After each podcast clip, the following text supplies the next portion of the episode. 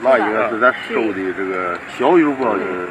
正值三夏麦收季节，河北省泊头市气象部门加强与农业部门合作，做好灾害性天气监测预报预警工作。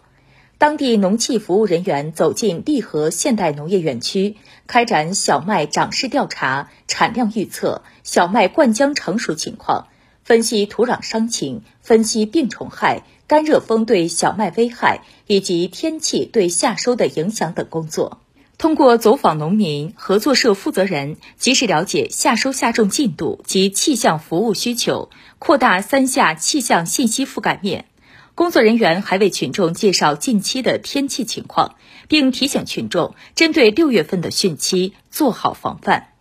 河北省泊头市利和现代农业园区负责人张忠诚：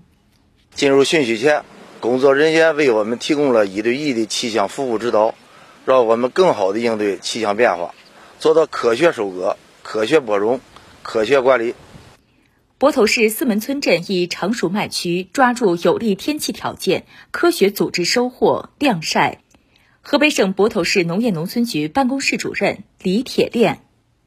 目前，全市组织了九百一十台小麦联合收割机，三千六百台玉米播种机